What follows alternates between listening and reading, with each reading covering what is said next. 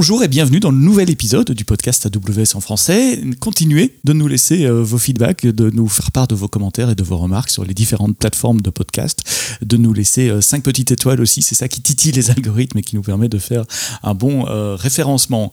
Aujourd'hui, nous allons parler vacances. Une fois n'est pas coutume, et qui n'aime pas parler vacances avec Hugues Gendre qui est DSI de l'UCPA. Hugues, merci d'être là. L'UCPA pour les francophones non français qui nous écoutent aujourd'hui, c'est quoi? On a trois grands métiers. Euh, le premier métier, c'est les vacances euh, sportives euh, pour les jeunes et les moins jeunes, donc l'écolo, et puis les vacances pour les jeunes adultes, et puis également pour les adultes un peu moins jeunes. on va de 4 ans à... Il n'y a plus d'âge maintenant, avec notamment les randonnées les randonnées pédestres ou à cheval qui s'adressent aux un peu plus âgés. Donc ça, c'est le premier grand métier on va dire, c'est deux tiers euh, de notre euh, activité. Et puis, on a un autre tiers d'activité euh, qui correspond au management d'équipements sportifs de proximité. Alors, c'est quoi? C'est des piscines, des centres équestres. Donc, mmh. le CPA le plus grand centre équestre d'Europe. On a 18 centres équestres en gestion, une trentaine de piscines, des patinoires, des golfs. et depuis peu, on lance nos propres équipements donc euh, qui s'appelle les UCPA Sport Station. Donc là, on offre une une expérience euh, une expérience UCPA, y compris en ville, dans des centres assez incroyables, multi-activités. Il y en a un qui a ouvert à Reims, un autre à Meudon. À Reims, c'est des piscines. Alors il y a, il y a plein de bassins, tous plus incroyables les uns que les autres, mais également une patinoire, une patinoire, également des, de l'escalade. Enfin, il, y a, il y a du fitness, il y a plein de choses. Et puis à Meudon, pareil, on vient d'ouvrir, et il y en a comme ça 18 en préparation pour les prochaines années. Et puis on a un troisième métier euh, qui sous-tend ou qui supporte un peu tous les, deux premiers, qui est la formation. On forme des euh, milliers de jeunes au métier du, sport euh, tous les ans. Voilà. Donc les vacances, les colos de vacances et puis les, vacances organisées pour, pour les moins jeunes également, la gestion des, des, centres et la formation. Alors c'est un métier euh, très spécifique avec des variations de charges très fortes, je suppose, en été quand il y a beaucoup de gens qui partent en, vacances, avec aussi une base annuelle. Quelles sont les, contraintes IT euh, imposées par, par ce métier-là ou par ces métiers-là? Alors la saisonnalité, c'est une des contraintes, euh, mais la saisonnalité, en fait, certes, il y a les vacances, c'est plutôt dans les, dans les périodes dites de grandes vacances ou de petites vacances, mhm. mais pas que. Et puis surtout, avant d'aller en vacances, il faut la préparer, il faut l'acheter. Donc euh, euh, les contraintes euh, sont sur le système d'information un peu toute l'année, mais par contre très saisonnières, plus le week-end, plus le matin et le soir. bon, ça c'est vrai que c'est une, une, grosse contrainte. Une deuxième contrainte, c'est le côté atomique de notre métier. Aujourd'hui, on, on, propose plus de 100 activités différentes euh, je ne vais pas dire que chacune activité a ses propres systèmes d'information, mais pas loin. Euh, on a euh, on a plus de 200 centres en comptant les centres loisirs, les centres vacances en France comme à l'international. Donc il y a une y a une, une gestion de cette de cette de cet atome qui n'est pas simple. et notamment lorsqu'on est une petite équipe, l'informatique, la direction informatique, c'est une trentaine de personnes à peu près. la DSI du CPA, on est quasi exclusivement à Paris, enfin en banlieue parisienne, on est à Arcueil, le siège social est à Arcueil maintenant, mhm. depuis peu. Euh, donc gérer euh, tous ces centres distants, gérer toutes ces activités euh, depuis Paris avec une petite équipe, c'est pas si simple. Et, et, et, avec une grosse saisonnalité, voilà. donc des gros pics à certains moments et des périodes de, de plus calmes pour les systèmes, c'est pas si simple c'est ça le. Donc beaucoup de variations dans le système externe, ce que les gens voient, dans vos systèmes internes également, euh, gestion du personnel, paye, je suppose que en juillet-août c'est très différent de, ce que ça peut être euh, le reste de l'année. Effectivement, euh, typiquement, on embauche dans les 15 derniers jours de juin, on embauche plus de 10 000 personnes. Wow. Donc, donc c'est, c'est effectivement ça, ça, on a des processus pour pouvoir faire ça. On est organisé pour pouvoir faire ça. Et depuis deux ans, on a beau système d'information qu'on a, qu'on a créé pour pouvoir faire ça de manière euh, très euh, robuste et très scalable. Alors justement, ces contraintes de saisonnalité et de, de, petite équipe IT. Est-ce que ce sont ces, deux raisons qui vous ont mené à, regarder le, cloud et à penser migrer votre infrastructure traditionnelle vers le cloud? Alors, pas que, pas que, parce que je pense que à ce moment-là, donc on a pris cette décision il y a quatre ans hein, maintenant, presque quatre ans. Euh, et depuis, ça fait depuis deux ans euh, qu'on est euh, full AWS, qu'on a l'intégralité de nos systèmes dans, AWS. On y reviendra aussi, l'intérêt d'avoir mhm. l'intégralité de ces systèmes dans le cloud et en particulier dans le cloud AWS. Euh, pas que, on va dire le premier driver pour pour aller chez AWS, enfin pour entamer ce chemin, mhm. c'était plutôt un driver d'architecture et de compétences. Architecture parce que les systèmes d'information, donc de par cette atomicité, je sais pas si c'est français, mais mhm. euh, étaient très cloisonnés, euh, très silotés, et donc euh, bah, 70 euh, centres loisirs, 70 systèmes d'information, euh, et au final, ça fait des, des, dizaines et des dizaines et des dizaines de briques qui ne se parlent pas. Or, en, en 2017, l'UCPA a entamé une, une transformation digitale. Bon, c'est un mot un peu galvaudé, un peu à la mode, mais, on, voit bien ce que ça veut dire, euh, un parcours client digital plus fluide, euh, et évidemment, on, touche là les questions de transversalité, se faire, se parler les, euh, les différents systèmes, les différentes briques. Et là, le système d'information, les systèmes d'information classiques, hébergés classiquement, n'apportent pas ces patterns d'architecture. Donc le décloisonnement était un des drivers forts. Le deuxième driver fort, c'est un driver de compétences, puisqu'en fait, l'UCPA euh, jusqu'en 2017 euh, n'exploitait pas ses propres solutions. Euh, et en termes de compétences, avait essentiellement des compétences de gestion de projet. C'est-à-dire que comme chaque système était unitaire, dans son silo, en général, il faisait l'objet d'un projet avec un chef de projet qui, qui allait de bout en bout, qui en général sous-traitait à un fournisseur externe et, euh, et le projet allait jusqu'à jusqu'à son terme et ensuite il était exploité soit par le fournisseur qu'on avait choisi, soit euh, parmi les trois grands euh, hébergeurs et exploitants qu'on avait en fonction de, de, des typologies. Le web d'un côté, les ERP de l'autre. Mhm. Et en fait, drivé par cette transformation digitale, il est apparu important qu'on décloisonne. Pour décloisonner, c'est qu'on a une approche processus. Et pour avoir une approche processus, ça nécessite une, une, maîtrise. Et une maîtrise transversale. Donc on ne pouvait pas aller voir tel ou tel euh, éditeur ou tel ou tel euh, fournisseur en disant bah voilà, j'aimerais que tu sois responsable jusque là, euh, plus loin, parce que eux leur périmètre de responsabilité s'arrêtait à leur brique. Et finalement on s'est dit ok très bien on va le faire nous-mêmes. Donc on a commencé, enfin on s'est dit non seulement on va d'abord exploiter nous-mêmes, mais après on va aussi et donc, on a, on a rapatrié les trois exploitations dans les trois euh, euh pour les pour les faire par nous euh, chez AWS. Et puis également, on s'est dit, ok, on va faire nos propres architectures et on va orchestrer nos propres processus avec les solutions euh, natives d'AWS. Et ça, c'est ce qu'on a monté aussi tout de suite. Donc en parallèle, on a fait les deux. On a lancé les projets de transformation digitale sous notre responsabilité, avec nos architectures et notre solution d'interopérabilité des différentes briques. Euh, on y reviendra, mais c'est essentiellement du lambda, c'est essentiellement du S3, c'est bref. Et puis en parallèle, on a euh, euh, intégré, rapatrié toutes ces briques pour les héberger nous-mêmes.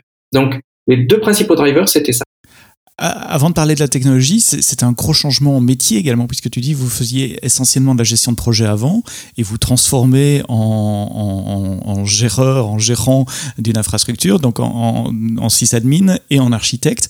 Vous avez engagé, vous avez formé. Comment ça s'est passé la transformation de l'équipe? Alors, un peu des deux. Euh, un peu des deux en fait, euh, on avait quelques compétences euh, de euh, réseau. Alors, je, vous ai dit, on avait à peu, a à peu près 200 sites en responsabilité. Donc, en fait, on a, on a beaucoup de réseaux puisque ils partagent un réseau privé, mhm.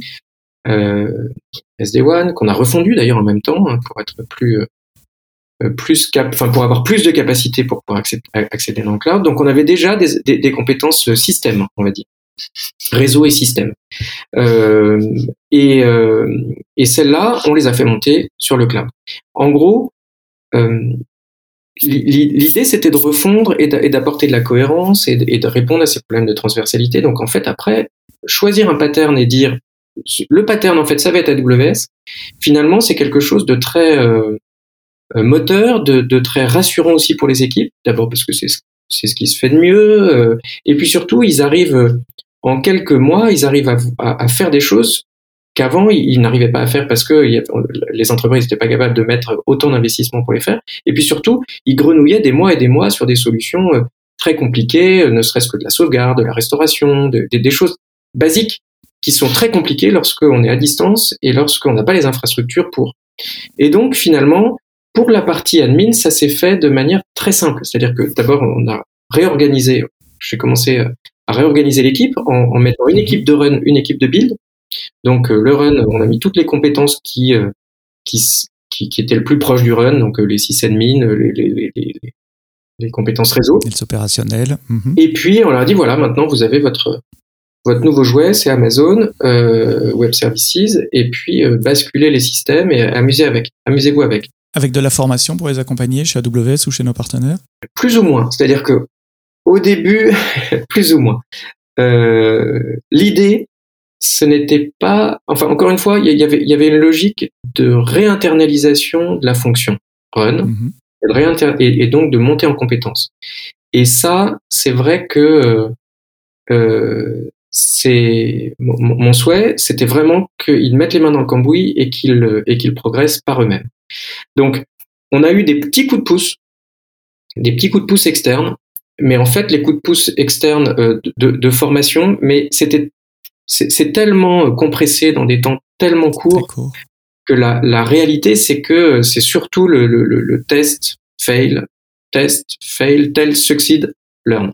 Ça a vraiment été ce processus-là et, et j'ai donné du temps à ça. Hein, ça a pris plus d'un an, on va dire, pour que l'équipe actuelle monte en compétence sur les technologies Amazon. Par ailleurs, euh, on a fait donc quelques petites formations et puis il y a eu le mhm. support permanent d'Amazon qui a, qui a été très précieux et même sur des euh, sur des frappes chirurgicales, sur des sujets très particuliers, euh, Amazon a mobilisé euh, des experts qui sont venus pendant plusieurs jours nous aider. Et puis une fois qu'on a eu fini de, de, faire le tour par nous-mêmes, donc en fait, il y a une courbe qui se révèle assez manifeste. La première courbe, c'est ça monte très très vite. Et après, après il y a un certain plateau. plateau.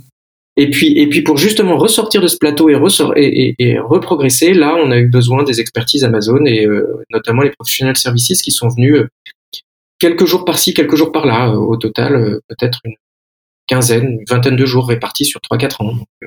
et ça, ça nous a permis de, de ne pas nous égarer trop sur le chemin. Donc ça, c'est la... pour la partie. Ça, c'est la refonte ah. du, du, du, run. Oui, absolument. Et puis il y a le ça, pour le run. Pour le build, donc là, ça a été un peu plus. Euh, donc là, on a fait appel à des ressources externes.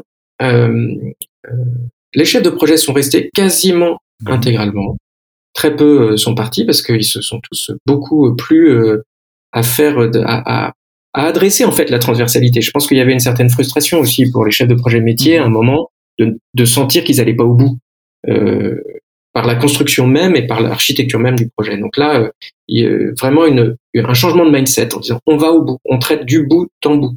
Et on se contente pas simplement de la petite brique euh, intermédiaire. On traverse toutes les couches. Donc ça, les, chefs de projet, eux, euh, qui connaissaient très bien le métier, sont pour la plupart vraiment quasiment intégralement restés. Ça, c'est vraiment un actif très important de, de, de l'UCPA et, et de la DSI. Et puis par ailleurs, on a monté une équipe de dev. Donc une équipe de développeurs euh, a non, il n'y a aucune exception près. Personne ne connaissait Amazon. Mhm. Personne ne connaissait Amazon. Par contre, là, moi, j'ai imposé un pattern, euh, un pattern du langage, un langage, euh, un pattern d'architecture aussi. Euh, tous les nouveaux projets qui ont été faits ont été faits en serverless. On a, on a pas allé vers le vers la containerisation, on est allé directement en serverless. Euh, pour plein de raisons dont on pourra revenir sur mhm. lesquelles on pourra revenir plus tard. Et puis euh, et puis donc le, le, langage essentiellement du Node. Donc euh, Node.js qui permet aussi bien de faire du front que de faire du back. Mhm. Et puis qui permet de tirer le plus le grand parti aussi des fonctions lambda. et donc pattern d'architecture très décloisonné, enfin très décloisonné, très dés désadhéré, on va dire. et et puis on a monté cette équipe de, de de, de dev. C'est pas une équipe dispendieuse, hein, c'est quelques personnes. Et puis on s'est fait on a aussi fait appel à des, à des fournisseurs externes en régie, mhm. de, mais sur des langages particuliers qui ne connaissaient pas Amazon non plus et sur lesquels on est allé gentiment tous ensemble et on a commencé ce, le parcours. J'entends souvent dire que quand on utilise des technologies cloud, je ne parle pas d'AWS nécessairement, mais des technologies modernes, euh, des chaînes de déploiement continu, du cloud, de l'automatisation, ça motive les équipes techniques qui aiment bien travailler dans ces nouveaux environnements. C'est une belle expérience pour eux. Et donc, c'est plus facile d'engager, de retenir euh, les, gens également. Est-ce que tu as, as, remarqué ça également? Ça, c'est vrai. Ça, c'est vrai. Alors, il y, y a, une chose, c'est que le fait qu'on doive, euh, qu'on doive attirer les développeurs par ça en 2021, euh, c'est un peu le drame en France, je trouve mhm. aussi. C'est-à-dire qu'on a autant de mal à avoir des développeurs qui soient euh, cloud natives. Euh, en 2021, encore une fois, c'est un drame français, je pense. C'est pas le cas dans certains pays.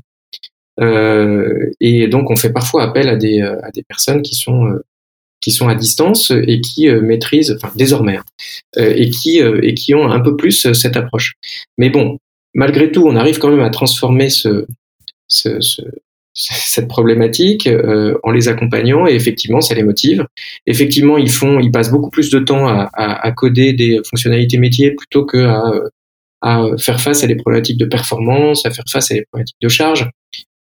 On revient encore sur la question de la saisonnalité. Hein, quand on embauche 10 000 mmh. personnes en, quelques semaines euh, euh, en mois de juin, ça, ça, ça, pose effectivement des problématiques de charge importantes.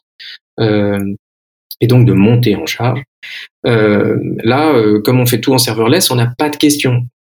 Enfin, on se pose jamais de questions là-dessus. De, scaling. Alors, tu l'as mentionné plusieurs fois, serverless. Euh, tu as dit au départ qu'il y avait des, applications plutôt en silo. comment s'est passée votre migration cette fois-ci sur le plan technique? On a parlé du humain. je suppose qu'il y a des applications qui ont été migrées telles quelles pour ne pas les toucher. Et puis les nouveaux développements, tu dis, vous adoptez des, stratégies serverless. Donc, comment s'est passé ou comment se sont passées ces, deux phases, ces deux types de, de migration et redéveloppement? euh, la, la, migration, elle concerne essentiellement le run, puisque euh, tout ce qui est build, euh, comme on a monté l'équipe, c'était pas pour pour euh, maintenir l'existant, mhm. mais c'était vraiment pour développer tout le new, puisque en fait on n'avait pas tous ces systèmes d'information transversaux, tous ces parcours digitaux, etc. Donc tout le new s'est fait en serverless, donc sur des patterns modernes, on va dire. Et là, la, conduite, enfin, ce qui a été le plus important, ça a été surtout de mettre en place ces chaînes de, déploiement continu euh, et, de, et de livraison continue, surtout pour le serverless, qui est un peu particulier, euh, puisque, euh, bah, puisque par définition, il n'y a pas de, y a pas de serveur, il n'y a, pas de machine. Donc, euh, donc c'est, c'est, c'est un peu particulier. Donc là, sur cette partie-là, ça s'est fait assez naturellement. Les personnes, les développeurs qui ont été embauchés et le lead dev avaient cette culture de la livraison continue par ailleurs sur d'autres systèmes plus lourds avec des, des, instances en jeu, là, là finalement, ça s'est fait de manière assez naturelle. En revanche, pour tout ce qui est legacy et pour le run, donc ça s'est fait en deux étapes, on va dire. La première étape, ça a été vraiment s'attaquer. Donc l'enjeu était pas l'enjeu euh, de, la migration, l'enjeu c'était la montée en compétences et la réappropriation de, de, des compétences d'exploitation. Donc, euh, et ça, ça demande du temps puisque l'idée c'était de le faire avec les ressources les ressources euh, qui étaient déjà à l'UCPA. Euh, et donc, euh, donc là, pendant un an, il y a eu cette fameuse montée, puis après il y a eu ce plateau. et donc cette montée, elle s'est faite sur quelque chose de très concret, qui était se réapproprier le web. Le web, c'était déjà les briques qu'on utilisait étaient déjà nativement web compliant, on va dire, donc un peu plus cloud compliant, de, la notion de nœud, plus plus facilement euh, on peut plus facilement les mettre derrière un ELB, plus facilement mhm. avoir des notions d'autoscale.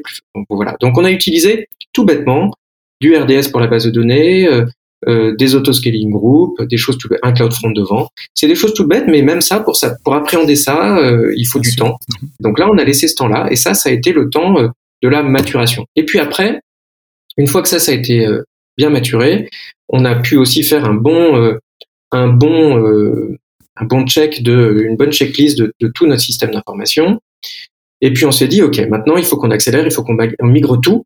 Et là, on a voulu aller vite euh, parce qu'il n'y avait pas de valeur ajoutée. Euh, on ne pouvait pas les refabriquer, on ne pouvait pas les, les, les... enfin c'est des vieilles briques. Il y avait des systèmes d'information qui dataient de 1999, euh, donc euh, assez costaud. Heureusement sous Unix, donc facilement portable sous Linux. Merci Unix.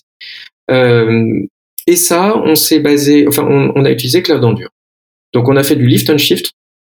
Et en cinq semaines, c'était fini. On avait porté nos, euh, nos dizaines de briques legacy. Euh, je crois que en, les deux dernières semaines, on en a porté 30 d'un coup. Wow. Euh, alors ça paraît pas énorme hein, parce que Cloud Endure permet d'en gérer des centaines, mais en tout cas, ça veut dire que en quelques semaines, on, on a finalement tout eu dans Amazon et on a commencé à, à pouvoir. Euh, D'abord, on a éteint nos, nos, data centers, ce qui est le. C'était l'objectif de, de, de important. Mm-hmm. Et puis, et puis après, donc ça fait maintenant deux ans, on a l'intégralité de notre système d'information qui tourne chez AWS et on peut en, en tirer profit euh, pour euh, toutes les couches basses euh, de type backup, restore, extinction allumage, on en reparlera, snapshotting, et puis FinOps aussi. Cloud Endure en, en 15 secondes, pour ceux qui n'ont jamais entendu parler de Cloud Endure, c'est une solution qui permet de faire un, un, un, mirror disque dans le cloud et puis de recréer des VM à partir de ce mirror de disque. Oui, oui, c'est ça. C'est assez magique hein, parce qu'on on a, on a quand même grenouillé pas mal. En fait, on a eu de la chance, ça a coïncidé avec l'achat de Cloud Endure par Amazon. Donc merci. Parce que ça a quand même, il y a eu un avant, un après. Il y a eu un avant, un après. On essayait auparavant de le faire par nous-mêmes, hein, c'est-à-dire de faire des images ou de récupérer les sources. Récupérer les sources, c'est compliqué, c'est quasiment jamais, jamais on peut. Mm -hmm. euh, et puis, euh, et puis les, les, les, les, les serveurs cibles sont jamais vraiment tout à fait ajustés. Donc finalement, faire des images des disques, enfin des, des, des machines, c'est ce qu'il y a de plus pratique. Simplement, parfois, ça marche pas. Et là, Cloud Endure, en fait, ça fait de la réplication par bloc. Donc en fait, on fait des vraies images à l'identique, identique ouais. disque par disque et ça se rallume tout seul sur les machines qu'on veut, sur les targets qu'on veut, dans la end zone qu'on veut, euh, d'un point de vue réseau, d'un point de vue sécurité, d'un point de vue euh, euh paysage, euh, à, à, enfin, machine. Quoi. Donc c'est quand même très pratique. Tu as parlé de la courbe d'apprentissage et du plateau et puis de, de ce deuxième décollage et oui. tu as mentionné quelque chose, FinOps. Je suppose que FinOps fait partie de ce redécollage. Une fois que vous avez fait la migration, il, oui. il faut commencer à optimiser. Comment est-ce que vous avez abordé cette, cette, partie optimisation euh, financière bah. aussi de l'infrastructure qui a été portée? Alors déjà, on l'a mal fait. C'est-à-dire que euh, et ça, peut-être ce que je vais dire va permettre à d'autres de le faire bien. J'espère. Euh, on l'a mal fait parce qu'on l'a fait après. Euh, c'est-à-dire qu'on a, on a, fait, on était en fait tellement content d'arriver à faire cette migration facilement. C'est-à-dire qu'au début, on a quand même pas mal grenouillé. Euh, on, on, prend, on prend des certaines machines, peut-être les plus importantes ou peut-être les plus faciles, ça dépend. Et puis on dit, ok, on va essayer de la copier, on va la mettre. Et puis, au bout de plusieurs semaines, on n'y arrive pas, on bute. Les versions de Windows sont pas les bonnes, les versions de Linux sont pas les bonnes. Enfin, bref. Cloud Endure, ça permet de tout faire d'un coup. Donc on se dit, bah, on appuie sur le bouton. J'exagère, hein, mais, mais pas loin et puis ça pousse et c'est très bien et on est tellement content d'avoir enfin pu décommissionner les machines que ça marche, que ça se rallume, que ça se fasse en zéro interruption de service. C'est un truc incroyable, c'est-à-dire que ça marche tout seul, on fait juste un, un, un, changement de DNS et ça roule, que on se repose un peu là-dessus. Et puis finalement, deux, trois mois, quatre mois plus tard, euh, pour nous, ça a été deux mois, on regarde la note et puis on se dit oula, cher. Et puis on regarde l'usage et on se dit oula, on n'utilise rien.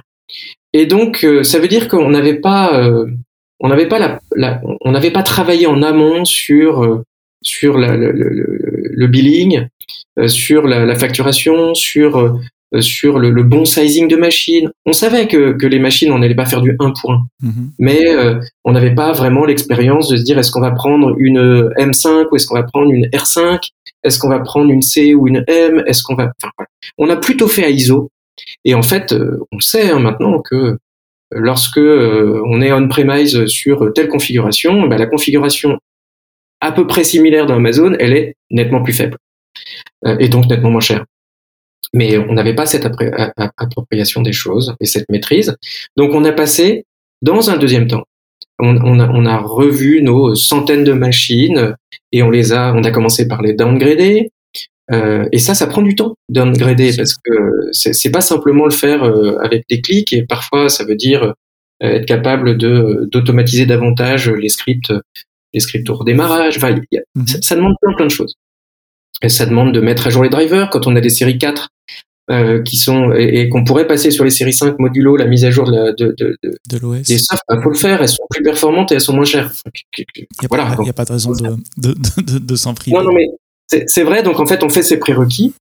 Euh, et puis après, chose la plus importante, c'est qu'on a réalisé euh, que la meilleure manière de ne pas dépenser de l'argent, ou plutôt d'économiser de l'argent ou d'en dépenser le moins possible, c'est de ne pas utiliser les services.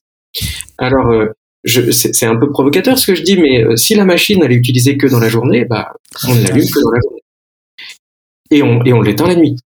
C'est pas valable que pour la recette, c'est aussi valable pour la prod. Et en fait, ça veut dire revenir vers tous les utilisateurs, avoir cette vision en fait patrimoniale des choses, c'est-à-dire inculquer auprès des utilisateurs et auprès de la DSI la vision patrimoniale. C'est pas parce qu'on a posé le truc, ça marche tout seul, on s'en soucie plus. C'est vraiment c'est c'est mon actif, c'est mon patrimoine. Comment est-ce que je le chouchoute? Comment est-ce que j'en tire le meilleur parti?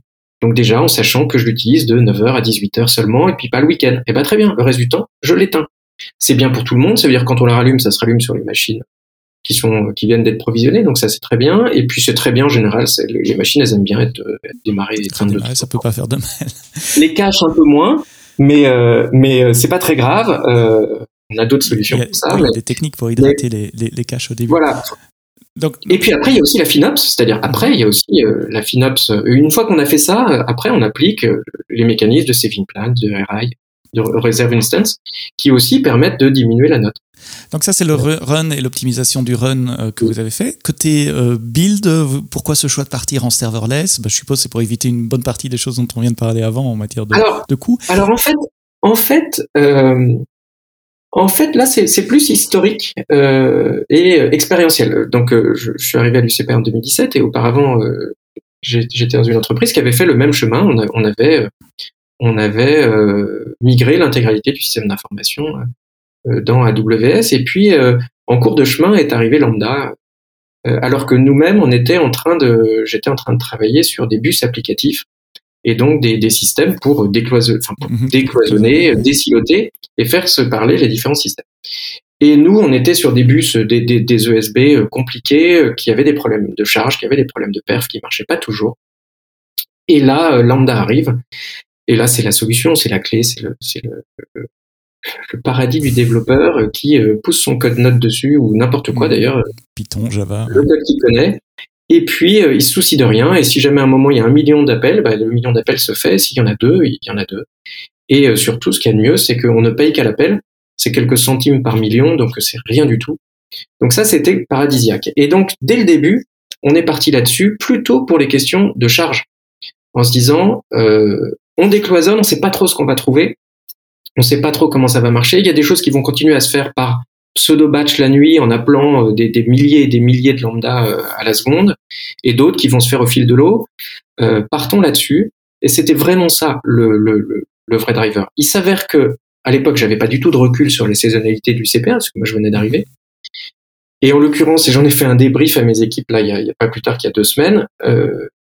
Si on a le droit de parler coût, on pourra en parler un peu, mais c'est incroyable ce que coûte ce que nous coûtent les infrastructures serverless versus ce que nous coûte notre legacy plus euh, classique. Ça vaut peut-être pas la peine de ah. donner des, les chiffres exacts parce que c'est votre budget, mais, mais un pourcentage, oui, 1 à 10 1 à 10. Mhm. Tout bêtement, alors ça s'applique pas à tous les métiers, mais mhm. pour nous, c'est 1 à 10. Alors après, on se dit, mais c'est incroyable parce que quand même, des métiers qui travaillent en fait en 24-7, il y en a combien? Bon, j'imagine qu'il y a la banque, mhm. j'imagine qu'il y a, il y a, il y a, il y a, les Netflix, euh, sûrement, sûrement, mais, mais combien on ça, enfin, j'avais du mal à, en donner. Nous, dans notre cas, euh, qui travaillons, euh, certes, on a une saisonnalité, mais, mais après, on travaille un peu comme tout le monde. C'est-à-dire qu'on a des horaires de boulot, on a des, des 9h, 19h ou des 9h, 18h la plupart. Le week-end, en général, on travaille pas trop. Euh, et puis après, il y a la réalité sur le terrain où là, eux, ils travaillent un peu le week enfin, ils travaillent le week-end, ils travaillent dans la semaine, mais à des horaires différents. Euh, et puis, il y a la grosse saisonnalité, plutôt l'été, plutôt l'hiver, avec, avec des gros pics. Ok. Mais malgré tout, euh, nous, en fait, c'est fantastique le, le, le, ce que ça nous coûte, c'est-à-dire le peu que ça nous coûte en serverless versus ce que ça nous coûte en instance. Et puis c'est fantastique aussi ce que ça nous coûte en coût caché, c'est-à-dire que ce qui, ce qui nous prend du temps, c'est plutôt les infrastructures euh, euh avec des instances, avec des déploiements compliqués, avec euh, avec, euh, enfin voilà, c'est plutôt ça ce qui nous coûte. Le serverless, comme on est en livraison continue dès le début nativement, euh, euh, bah, quand c'est posé, c'est posé, ça tourne et puis il roule. Euh, et quand on doit le modifier, bah, on modifie le code, on le pousse, ça se met à jour tout seul. Enfin, ça a des, des c'est, c'est, ça coûte peu en run, ça coûte peu en maintenance. Comment vous avez décloisonné la partie euh, data euh, Parce que si c'était tous des systèmes en silo et que maintenant vous avez ces nouvelles applications, il y a forcément dans vos systèmes des données partagées. Euh, comment ces nouveaux systèmes et ces anciens systèmes partagent les, données? Maintenant Tu as parlé de SB, est-ce que vous avez créé des, des, référentiels de données communs? Alors, il y a, alors, il y, a, y a deux réponses à ça. La première, plutôt euh, plus, enfin, deux réponses techniques, mais qui n'adressent pas tout à fait la même chose. Mhm. D'un point de vue stockage lui-même, donc euh, on est 100% chez AWS. Donc ça, c'est une, une, une, grosse euh, gros atout. Ça veut dire qu'on on a tout sous la main. En termes de réseau, euh, c'est techniquement faisable d'accéder aux données. Voilà. Mhm. c'est techniquement faisable. Il n'y a pas de problématique de latence, d'aller de, d'aller les chercher, la, la, machine n'est pas dispo, etc. Ça, c'est la première chose. La deuxième chose, c'est que nos données, elles sont, euh, pour tout ce qui est legacy, dans euh, des bases de données RDS. Pour tout ce qui est new, tout ce qu'on a fait en serverless, c'est à 80% sur S3. On est parti nativement. De toute façon, on est en full NoSQL. Mm À 80-90% sur S3 et à 10% sur Dynamo. Donc, euh, tout ce qui est new, de toute façon, c'est accessible très facilement. C'est du S3, c'est du Dynamo. Voilà. Après, pour mettre cette glue autour de ça, on n'a pas utilisé glue, donc justement, pas tout de suite, parce qu'on n'a pas lancé euh, dès le début les projets de Data Lake et des projets de Data Warehouse. Ça s'est fait dans un deuxième temps. Et donc, tout au début, on a, on a plutôt choisi une techno euh, euh, GraphQL. Donc, euh, en fait, on a apaisé toutes les sources de données legacy auxquelles on avait besoin d'accéder, donc mis des, des, des, des lambdas qui permettent mhm. d'accéder à la couche de données et qui exposent les services à travers API Gateway ou lambda direct. Et puis on a mis GraphQL pour euh, orchestrer toutes ces interrogations. GraphQL avec AppSync ou euh, dans, dans Lambda vous-même Alors pas avec AppSync, mhm. justement, on aurait pu, mais à l'époque AppSync euh, c'était il y a 4 ans, c'est pas exactement. Avec quelques limitations euh, qui étaient pas super par rapport à, ce qu'on voulait. Donc non, on a fait ça, on a utilisé euh, un serveur GraphQL. Apollo classique, mais qu'on fait tourner dans une lambda, par contre. Mhm. Et ça, ça marche incroyablement bien, ça coûte rien. Euh, on a mis, euh, on a mis juste un, un cache devant, Elasticache euh, Redis devant. Euh, c'est incroyable. Ça marche très bien, c'est très performant. C'est un pattern d'architecture très simple pour les développeurs qui, qui, qui, rajoutent des nouvelles briques ou qui doivent maintenir les briques parce qu'en fait, ils se soucient pas des différentes sources de données, ils demandent juste à GraphQL la donnée qu'ils veulent et c'est GraphQL qui se débrouille avec ses, avec ses data sources pour aller les chercher là où il faut. Et qui va chercher sur plusieurs bases de données, euh, du coup. Hein. Sur plusieurs bases de données ou plusieurs web services, qu'elles soient internes ou qu'elles soient externes. Euh, qu'on a, ça va aussi bien de Google Analytics en passant par des services tiers euh, euh de, de, de notre communauté. Enfin, c'est, ça, c'est vraiment un, ce qui nous a permis de faire les choses assez proprement et de les faire assez vite. Alors, et de continuer à les faire vite. Tu as brièvement mentionné euh, Data Lake, ça me donne une bonne transition sur ma, ma dernière question euh, euh, technique. Maintenant que vous êtes dans le cloud, vous pouvez explorer des, des technologies qui n'étaient peut-être pas à la portée euh, de, de, de, de, tout le monde quand vous étiez on-prem ou, ou, ou, hébergé via des, de l'infogérance. en préparant ce, podcast, ce podcast pardon, tu, tu m'as donné un, un, exemple de, test d'application qui utilise de, l'apprentissage machine. Ouais. Tu as parlé de Data Lake aussi, donc voilà au moins deux projets qui vous permettent d'aller plus loin dans la migration cloud. Quels sont les, les, les plans euh, maintenant que, que, que, la courbe d'apprentissage cloud est, est, est, acquise, est faite? Alors, c'est vrai qu'il y, y, a quand même un, un, driver assez fort euh, que, que j'ai pas not, not, que j'ai pas émis dès le début. Les premiers, enfin, quand, quand tu me disais euh, pourquoi vous y êtes allé, ça, c'est les, les, les, réponses que j'ai données étaient des réponses essentiellement euh, techniciennes mm-hmm. pour la DSI l'avantage pour la DSI. Mais celle que j'ai vendue euh, à, à, mes, à, mes, camarades du, du, comité exécutif et à, et, à mon directeur, à ma direction générale, c'est euh, c'est évidemment les innovations métiers. Je dis évidemment, c'est pas si évident que ça, mais pour pour l'UCPA, c'était ça aussi parce que euh, on est on est plutôt sobre, on a on n'est pas n'a pas des budgets colossaux et encore moins à mettre dans l'informatique. Euh, on a euh, de très nombreuses activités. Et donc à chaque fois, on essaie d'être malin. Et, euh, et être malin, c'est aussi prendre des solutions euh, sur étagère euh, qui sont qui sont simples, qui sont robustes et qui font et qui font le, le, le boulot. Et typiquement, dès lors qu'on parle de d'analyse biomécanique de posture, par exemple pour apprendre à mieux faire du sport, et c'est le cas par exemple dans, dans l'équitation où, où, la posture sur le cheval est, est, pas simple, obligatoirement là on doit bah, il y a des moniteurs qui sont faits pour ça, bien sûr. Et puis lorsque lorsqu'on veut aller tutoyer un peu plus la, partie digitale, ben on, va vers le machine learning. Et ce qu'on a fait il y a deux ans, c'est on a développé une application qui permet, qui est déployée sur un sur un smartphone, qui a été entraîné avec SageMaker pendant des mois euh, et euh, qui permet de de, de, de, faire l'analyse de la posture du, du cavalier sur son cheval et, euh, et de, de, de, mieux aligner les points, donc l'épaule, la hanche, le genou, le, le talon, euh, un peu plus en avant, un peu plus en arrière. C'est pas ma, ma, ma, partie, le canasson, mais, mais euh, l'application est très belle, ça marche en temps réel, juste en, dans, dans l'analyse vidéo. Euh, et ça, ça a demandé effectivement de, de faire de l'apprentissage machine. Et c'est vrai que Amazon propose propose de l'apprentissage machine sur étagère, on va dire. Et, euh, et alors, on a mis du temps, on a mis six mois hein, quand mmh. même, c'est pas, pas rien. Mais, euh, mais on est content d'avoir fait ça et ça nous a permis derrière de, de, de mettre à profit cette, ce qu'on a appris pour euh, entraîner euh, une machine à, à, à, reconnaître et à lire les informations de documents.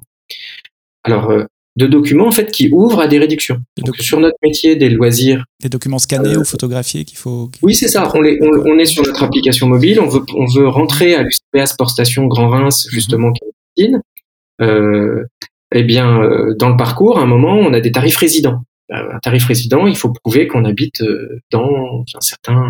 Mhm. Voilà.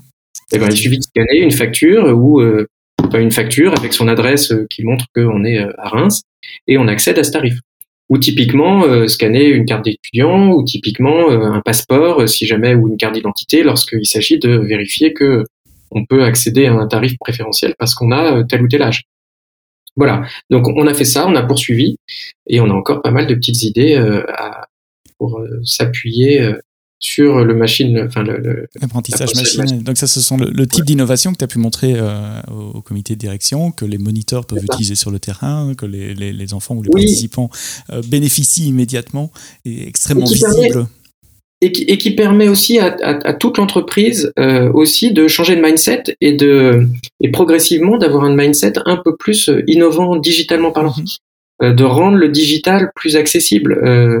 Là, évidemment, toutes les, technologies de data lake qui sont normalement qui demandent des infrastructures de dingue, là, chez AWS c'est sur étagère, ça fonctionne très bien. Et c'est ce qu'on est en train de faire en ce moment avec Data Lake Formation. Euh, c'est vrai que monter son data lake et avoir un, référentiel qui est euh, reconnu en, juste en, une journée et, et on a euh, plein de sources de données qui sont analysées, répertoriées, référencées, c'est un truc incroyable.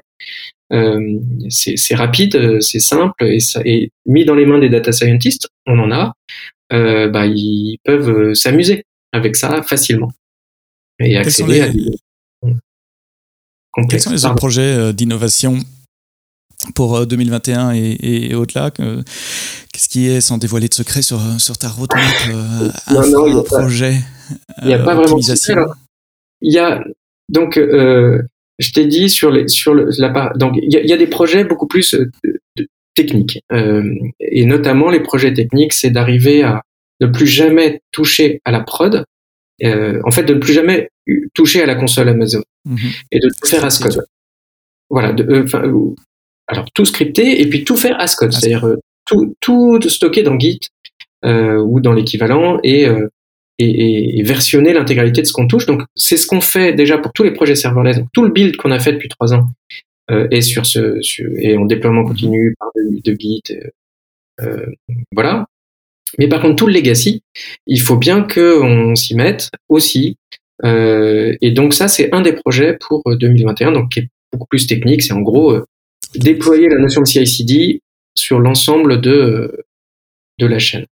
Euh, de la même manière, c'est aussi euh, déployer une gestion de compte plus robuste. Aujourd'hui, on n'a que, que quatre comptes euh, Amazon. L'idée, c'est d'en avoir plusieurs et avec et d'utiliser les, les control tower pour orchestrer tous ces comptes.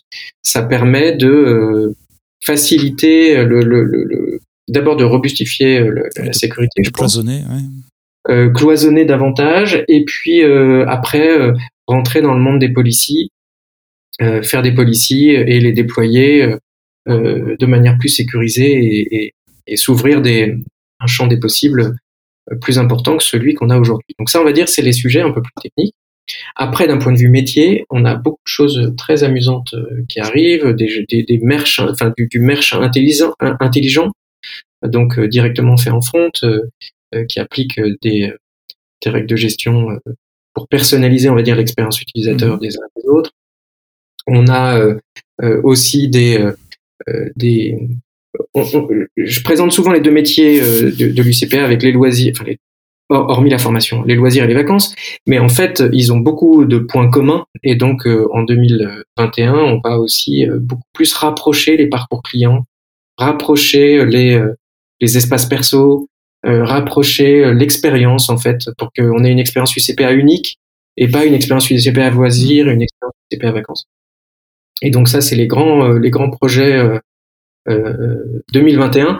Alors il y a aussi grands projets moins moins sexy, mais euh, tout aussi important de productivité autour de SAP. On, on, a, on a nos charges de travail euh, euh S4 euh, qui tournent chez Amazon depuis plusieurs années maintenant, qui fonctionnent très bien, et on va s'appuyer aussi, on va déployer aussi davantage de processus sur S4 en lien avec euh, avec nos systèmes de vente en lien. Avec les évolutions du, du métier. Merci pour ce long retour euh, d'expérience super intéressant avec les différentes phases, avec les différentes approches. On a parlé de l'aspect euh, humain également. Je retiens deux conseils euh, que, que, tu donnes euh, si tu devais refaire la même chose. Essayer de minimiser le lift and shift et vraiment partir sur, sur, sur le nouveau développement d'applications en serverless quand, quand, quand c'est possible. Et penser coût dès le départ et pas après sa première ou deuxième euh, facture euh, un peu douloureuse euh, une fois qu'on est dans le projet. C'est vrai. Et la troisième, c'est penser à, à éteindre tout ce qu'on peut éteindre. ça, c'est important. Éteignez la, Éteignez la lumière derrière vous quand vous sortez d'une pièce, c'est ce que me disait ma grand-mère. L'Union nationale des centres sportifs de plein air, j'ai appris l'acronyme en préparant ce podcast de l'UCPA. Voilà, si, si, vous nous écoutez en France, euh, ben la prochaine fois que, que, vous participez à une activité, que vous envoyez vos enfants à un stage, euh, une colo UCPA, euh, peut-être que vous regarderez le, le, site web de façon un tout petit peu différente, euh, maintenant que Hugues nous a expliqué la mécanique qui se trouve là derrière. Merci Hugues d'avoir passé un peu de ton temps pour lever un du voile et expliquer comment euh, vous fonctionnez. Et puis, merci de nous avoir écoutés euh, jusqu'au bout. À très bientôt pour un prochain épisode du podcast AWS en français. Et d'ici là, quoi que vous codiez, codez-le bien.